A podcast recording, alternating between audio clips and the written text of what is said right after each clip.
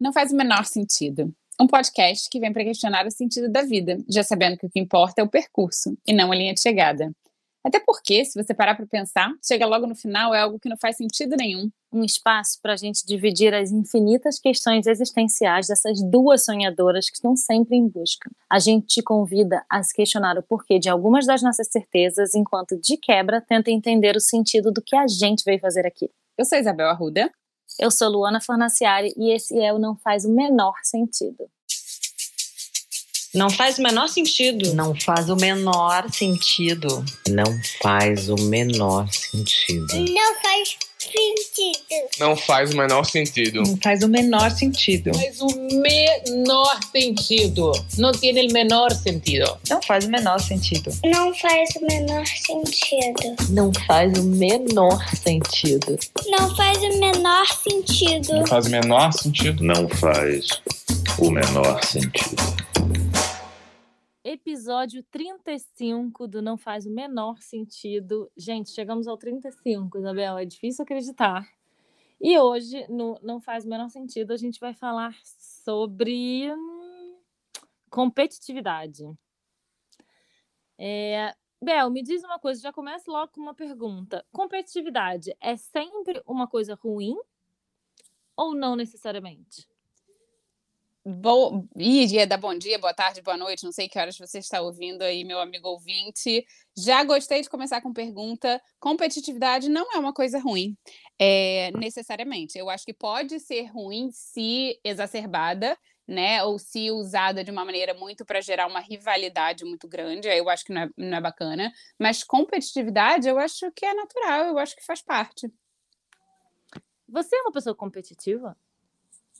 Sabe que é bem curiosa essa sua pergunta? Porque eu acho que eu sou. Eu acho que eu sou e eu não sou. Eu acho que eu sou uma pessoa super generosa em vários sentidos, sabe? E aí, pensando assim, é, em mercado de trabalho e tal, enfim, eu acho que eu sou uma pessoa bem generosa, é, mas eu tenho uma certa competitividade, sim. Eu trago isso um pouco do esporte, né? Eu fui atleta e, e, eu acho que eu trago isso um pouco do esporte. Então, respondendo a sua pergunta, sim e não, mas eu diria que eu sou um pouco competitiva, sim. E você? Cara, é muito engraçado, né? Porque assim, eu não me acho uma pessoa, eu me acho zero competitiva. Porque, primeiro que eu acho que o ser humano é competitivo, assim.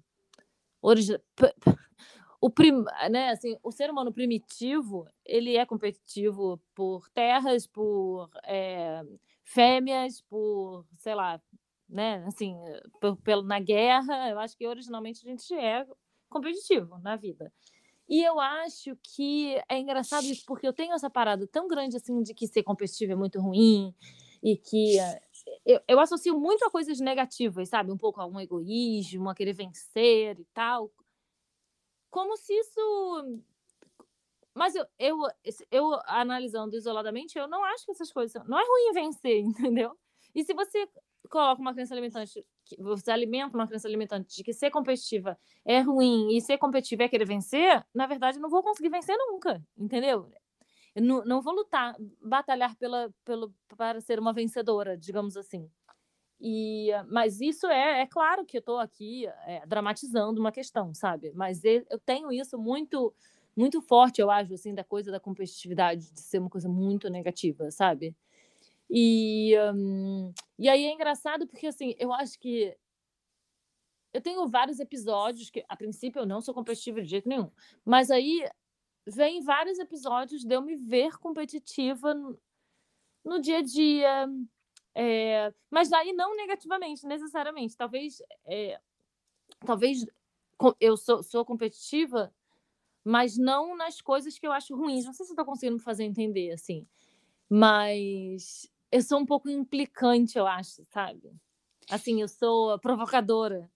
E acho que a minha competitividade tem disso também, sabe? Sei, já deixa eu te devolver uma pergunta agora, né? Você foi falando é, que teoricamente é uma coisa ruim, parará, que existe essa crença, porque parece é, pode ser uma coisa meio egoísta e tal. Você acha que os fins justificam os meios?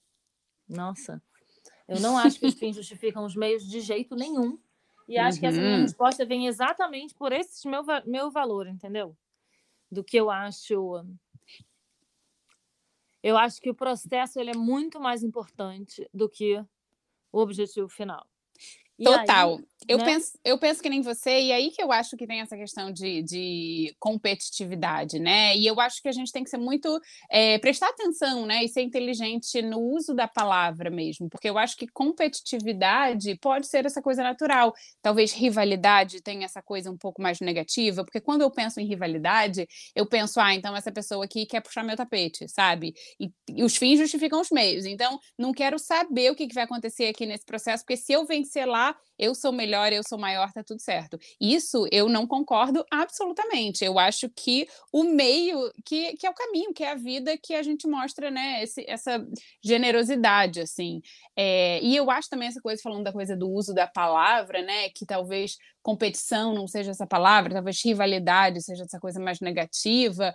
É, eu acho que a gente pode usar, trocar também a palavra competição por colaboração sabe? Porque colaboração é a gente se ajudar e aí todo mundo cresce com isso, todo mundo aprende com isso. Tá bom, tô sendo poliana, tô sendo utópica, pode ser que alguns achem que sim, mas eu de verdade acredito nisso. Eu acho que a gente tem que trocar o uso da palavra e fazer um bom uso dela, sabe? Porque colaboração a gente cresce junto, a gente eh, se desenvolve, aprende e tira um pouco dessa negatividade, talvez, que essa palavra competição, competitividade tá carregada, sabe?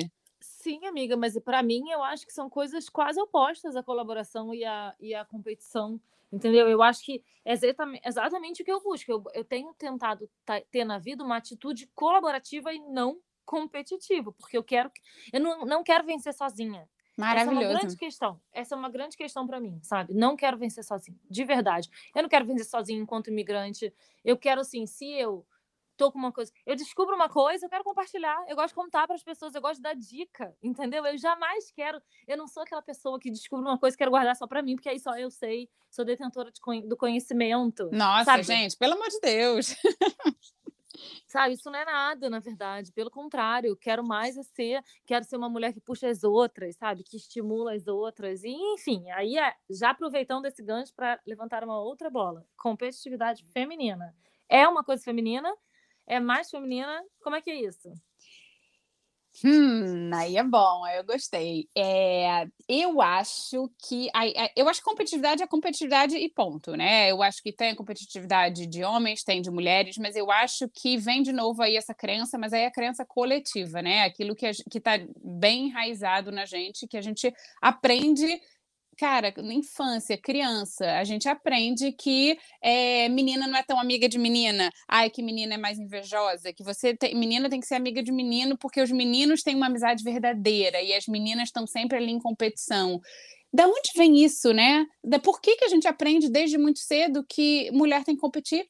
Isso eu acho que existe muito é, e é uma, uma realidade. Cara, eu prefiro acreditar que isso é uma coisa da nossa, que, que acaba com a nossa geração, sabe? Que a geração da Catarina não vai ser assim, mas eu posso estar sendo muito poliana. Mas eu, Eu- tenho. Fala. Eu acho que você está sendo poliana. eu acho que a gente está né, no momento de quebra geracional muito grande em relação a muita coisa, mas eu acho que essa competitividade, é, não sei, eu acho que ela ainda é muito latente.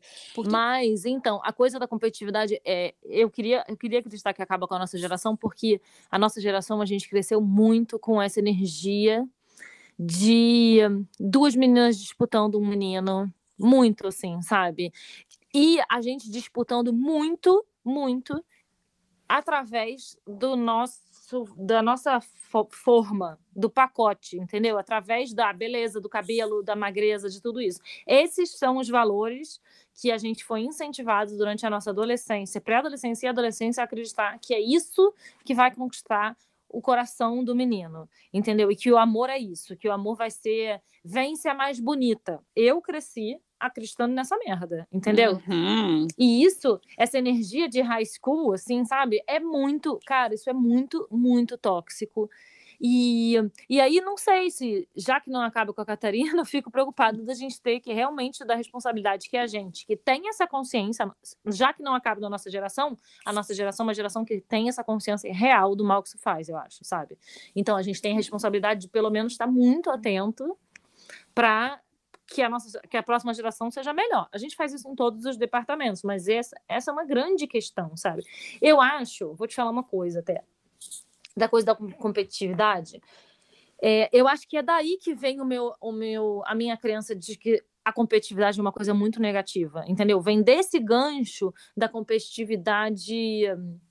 É engraçado, amiga, porque veja bem, eu eu tenho uma crença de que a competitividade amorosa, digamos assim, ou é, entre amigas, entre mulheres e tal, é muito negativo, muito negativo, muito negativa. Só que aí eu acho que isso transborda para a minha competitividade no esporte, por exemplo, porque eu não tenho isso que você tem sabe? De que, ah, não, eu preciso. Não, pelo contrário, eu tenho uma crença de que, na verdade, o importante é participar. Importante participar, essa é a minha frase, sabe? Assim.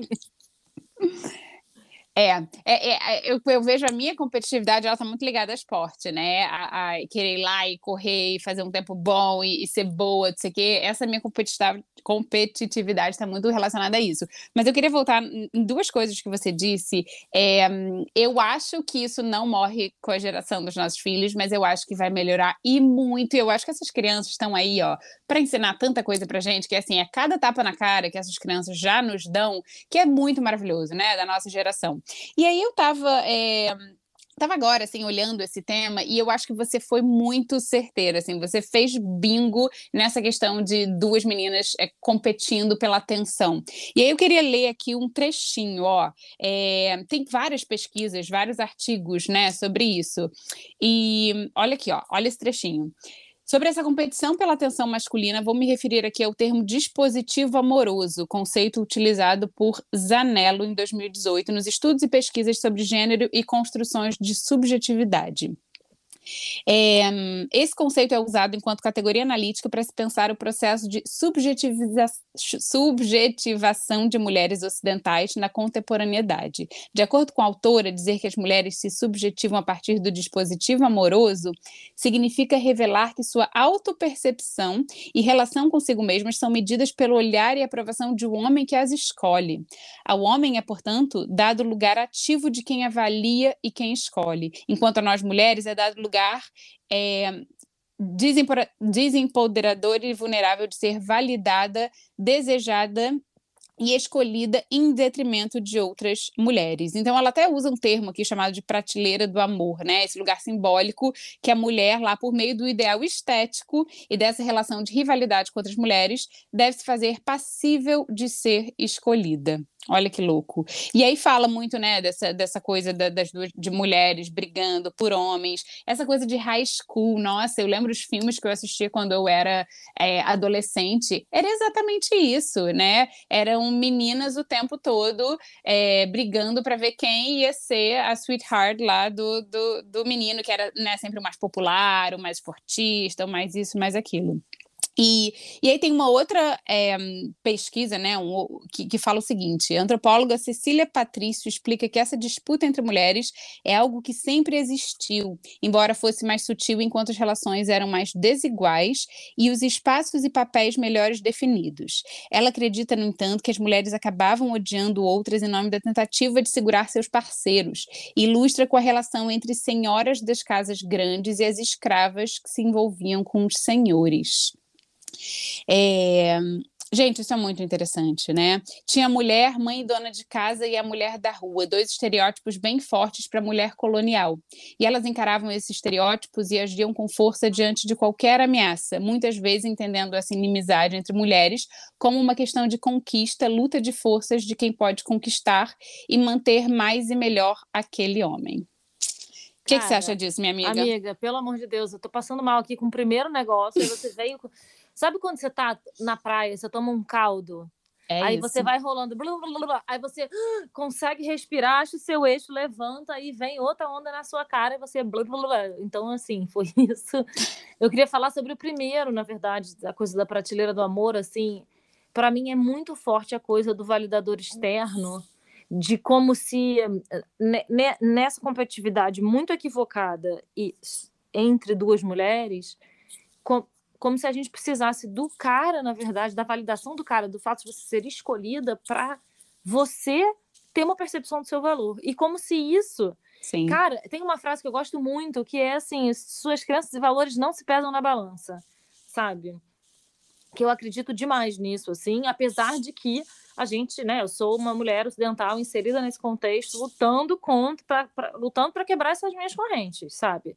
Mas, cara, é muito forte isso, e eu acho que a adolescência é uma época que você está formando esses valores e entendendo, uma época de muita insegurança emocional, sabe? Sim. E aí você está inserida nessa sociedade que diz isso, que a princesa vai ser a escolhida, sabe, assim, pelo cara, e aí vão viver felizes para sempre, que é uma, uma chuva de mentira, tudo isso.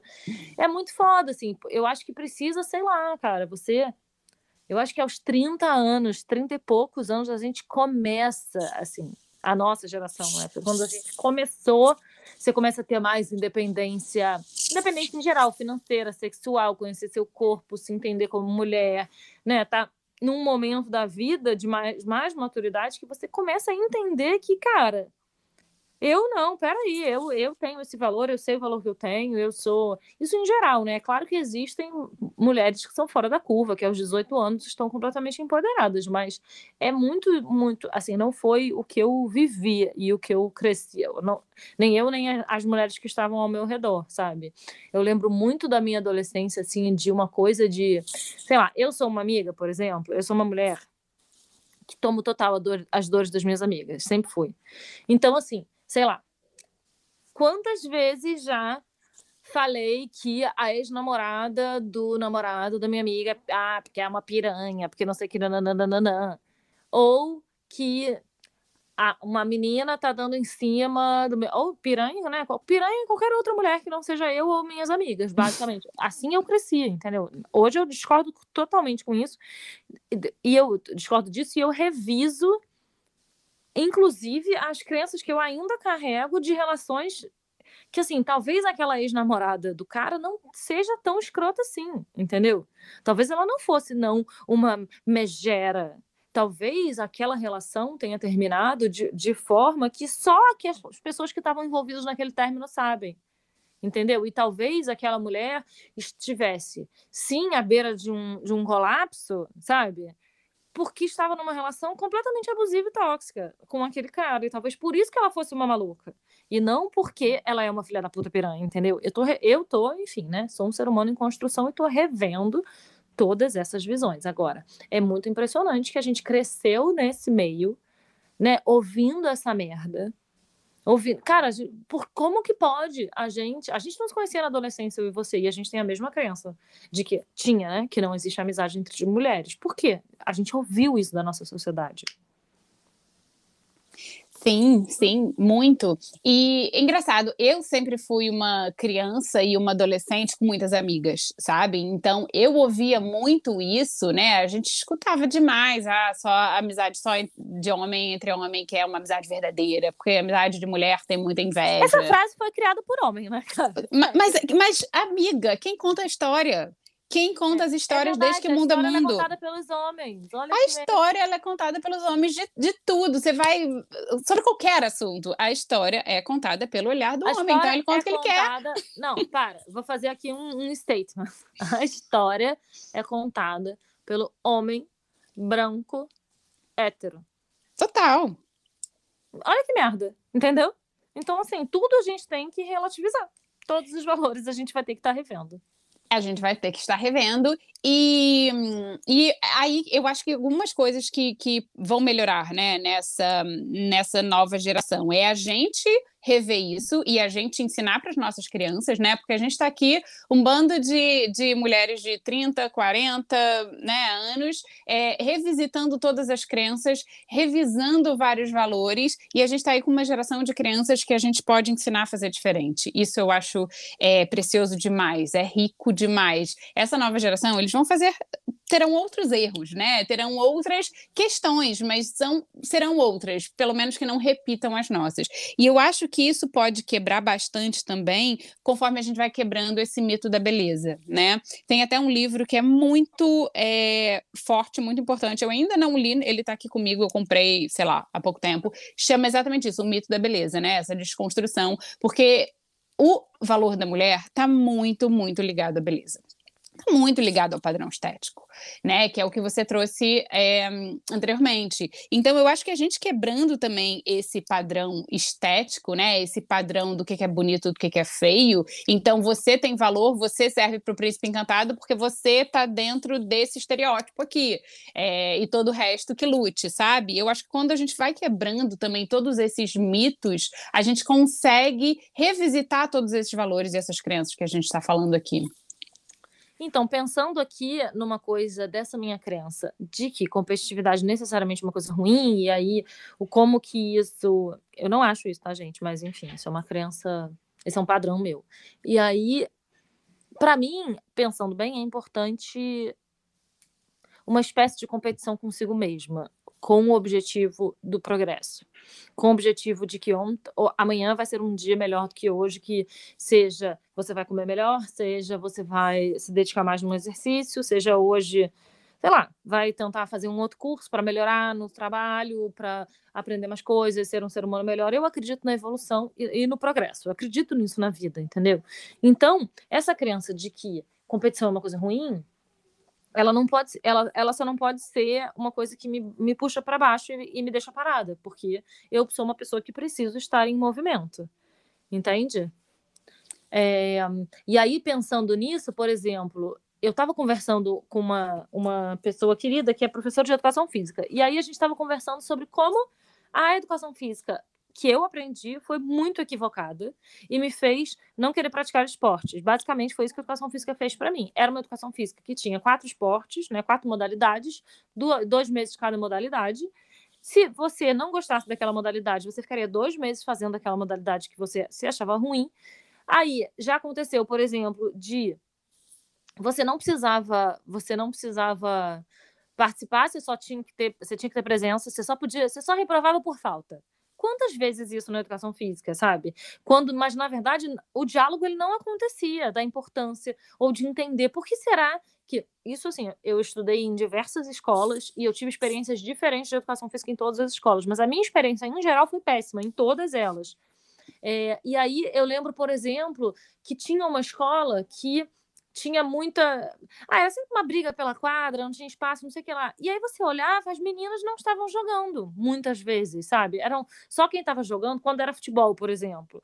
Só quem estava jogando eram aquelas meninas que particularmente gostavam de futebol, que eram duas meninas que eram chamadas muito erradamente de sapata, uhum. na, quando a gente tinha 12, 13 anos, enquanto as outras meninas estavam deitadas no canto, no banco, falando sobre os meninos, entendeu?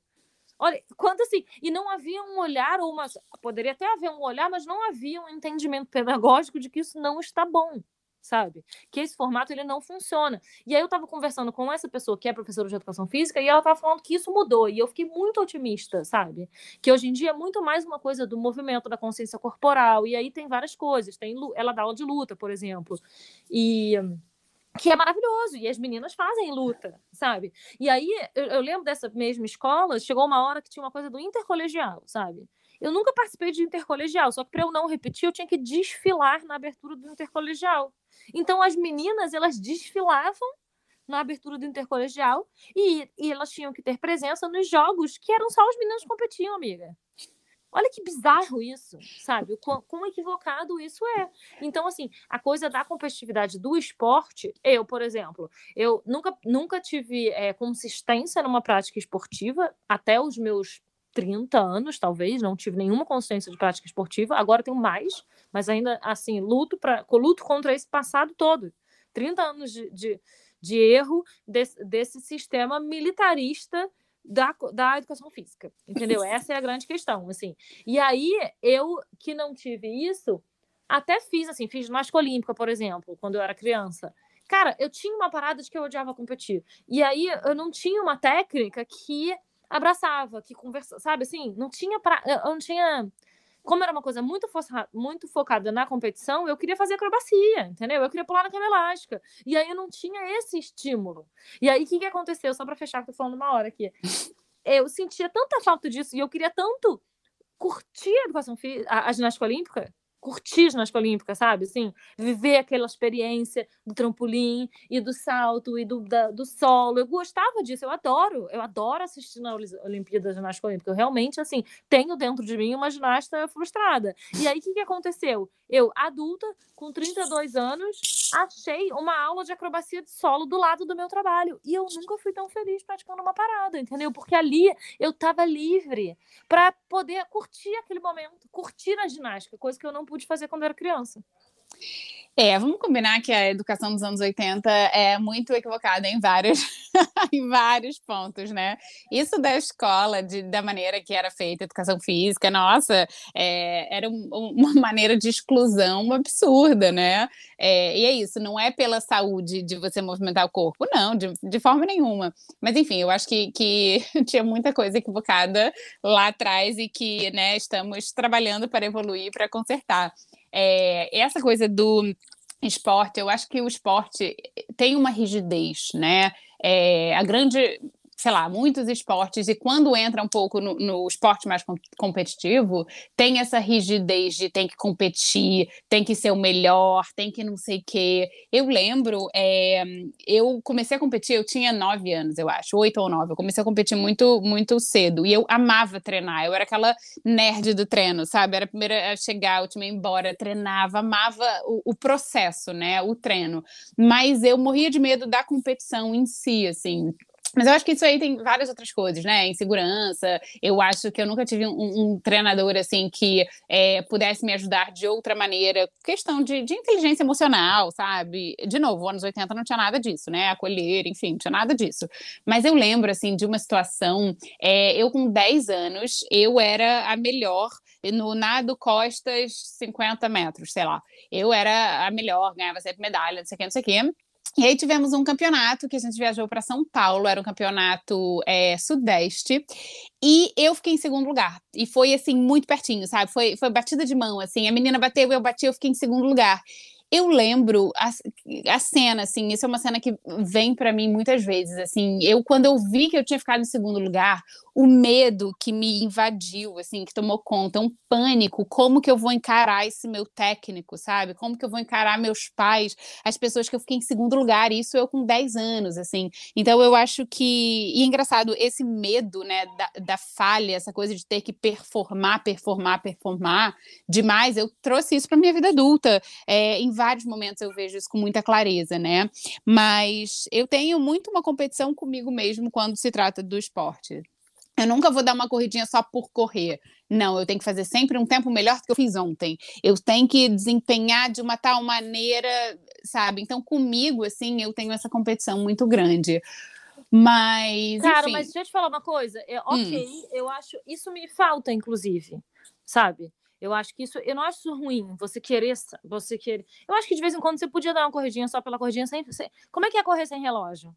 Sabe? Pois é, eu acho que é um equilíbrio, né? Que cada extremo, é, eu acho que os extremos nunca são bons, né? Então, você não ter, de repente, essa veia um pouco mais competitiva pode te deixar num espaço de comodismo, e eu tendo, talvez, essa veia um pouco mais competitiva, me leva para um lugar que eu tenho necessidade de pausar ou descansar, por exemplo, sabe? Foi isso que aconteceu com a minha perna, com a minha lesão, né? Eu senti a perna e falo, não, bora lá, vamos correr em cima dessa dor. E eu fiquei correndo em cima da dor não sei quanto tempo, e aí me ferrei toda. Enfim, então acho que o equilíbrio, o espaço do meio é sempre o mais inteligente inteligente, né?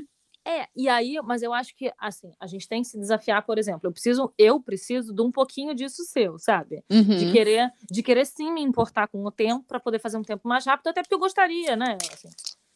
E mas na coisa da competição comigo mesma, eu já entendi que para mim o importante é eu ser melhor do que a Luana de ontem em relação a tudo. Não a Luana de dois anos atrás e não a Isabel sabe? Então, assim, nesse momento, para mim, o grande desafio está sendo a consistência, não tanto tempo. Então, sim, e eu tô conseguindo, e isso tá me fazendo bem, sabe? Tá me fazendo. Porque senão você fica só se colocando para baixo. E aí é foda, porque você começa a fazer um exercício só, só para se colocar para baixo, é uma merda, entendeu? Porque você não, não consegue. E aí o que eu acho foda é assim, beleza, você tem isso, você tem que saber o que.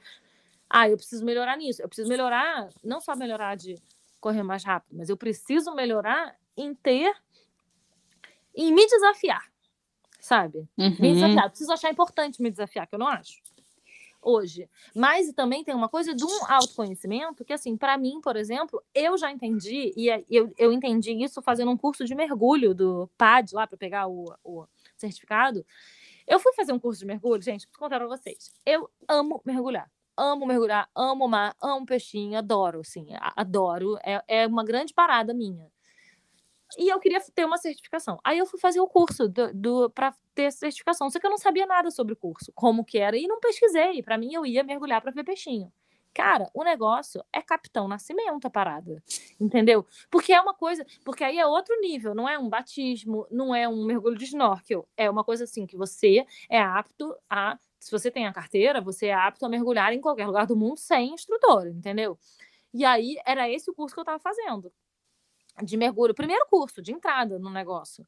E aí, cara, foi muito ruim. Foi muito ruim, porque eu fui passar um final de semana em Arraial do Cabo para fazer três dias de curso e eu tava indo, gente, ai, para Arraial, tomar sol, sabe? Eu tava indo nessa vibe, ver peixe, tirar foto, dar, dar pão pro peixinho. Cara, a parada foram assim. Primeiro, primeiro dia, 12 horas de aula teórica sem parar. Segundo dia, cara, a parada era cada prova bizarra de, de resistência. E um negócio muito estressante, e a pessoa gritando: Vamos, porra! Não sei o quê. Cara, eu não sou uma pessoa do vamos, porra. Sabe assim? E aí eu acho que depende também. Existem treinadores e treinadores, e existem coaches e coaches, entendeu? Existem.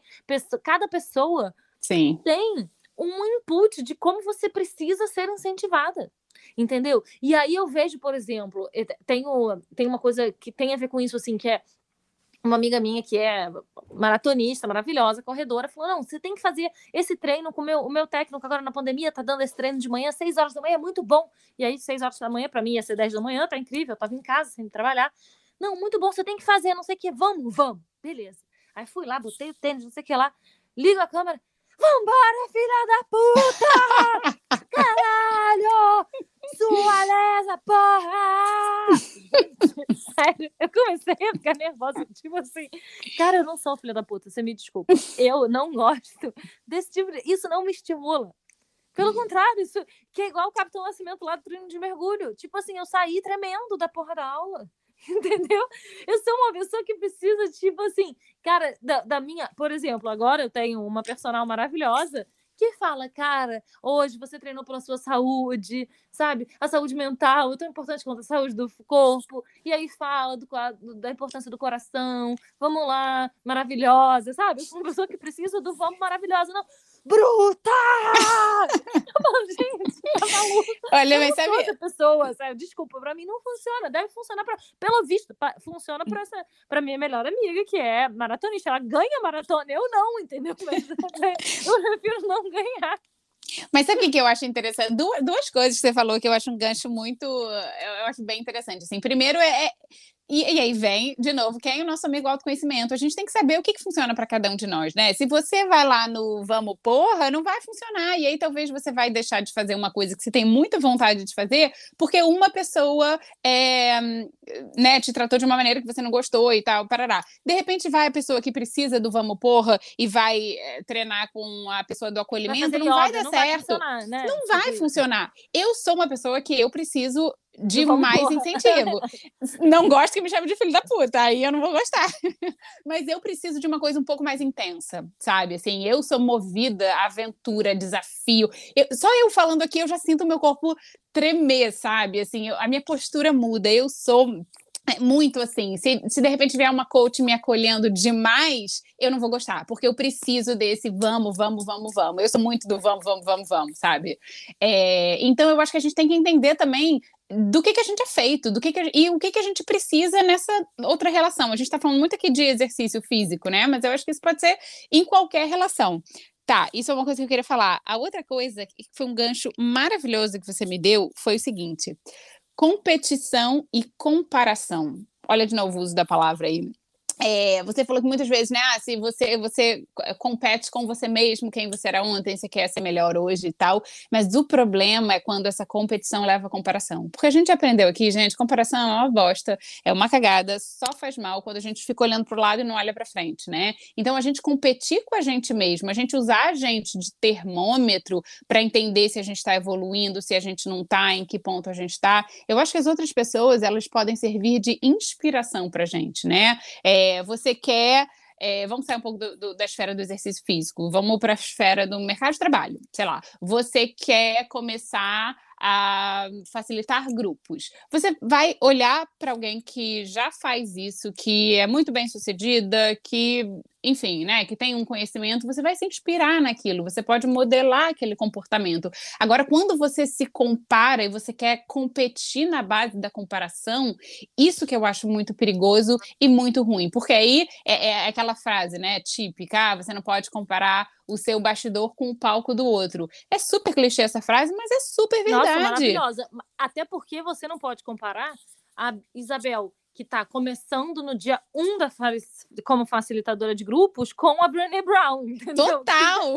Exatamente. E é isso que a gente faz. Você tá, né? Uma coisa é você se inspirar, outra coisa é você. Você tem que entender que aquela pessoa que você admira muito, onde é que ela estava 15 anos atrás? E Sim. talvez ela estivesse atrás da Isabel, entendeu? E não, assim, sem comparar. Mas é tipo isso, sabe? É. Então a gente pode pegar a experiência do outro para se inspirar e até estudar o caminho que o outro frei fez para não errar os mesmos erros, sabe? Aprender Exatamente. Mas assim, nesse caso, a mais do que nunca, o que importa é o processo, cara. O cara, que importa... o que importa é o processo. E eu já me peguei muito nessa pegadinha, assim, né? Porque eu fiz uma transição de carreira tem dois anos, dois anos e meio. E, eu fiz algumas parcerias, eu trabalhei com outras pessoas juntas e que eu me pegava, assim, comparando o tempo inteiro. E eu me comparava, eu me botava para baixo. E eu queria ter uma, um, um, conhecimento, né? Uma sabedoria que a pessoa que já está há 10 anos fazendo isso tem.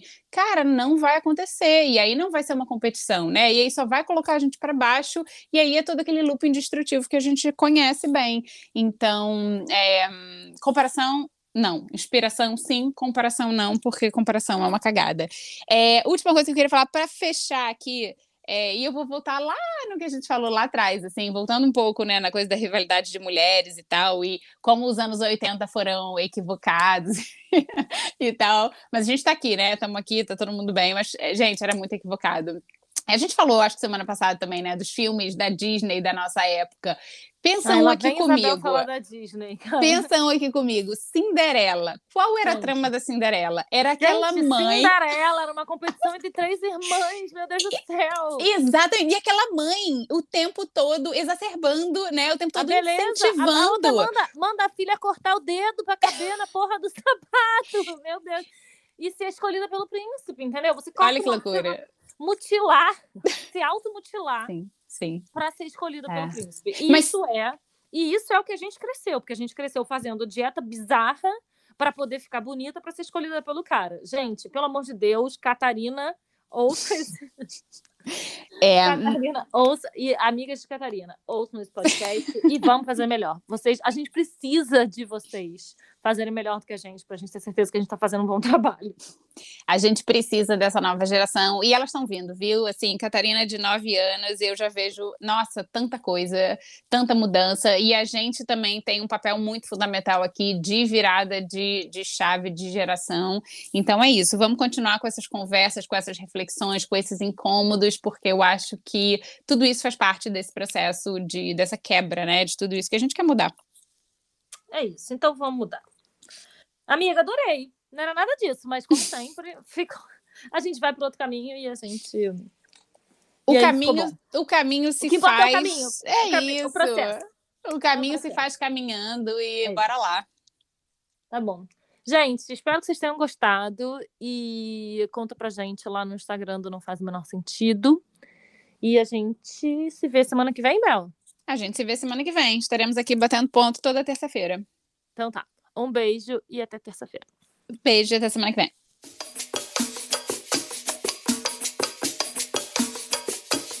Não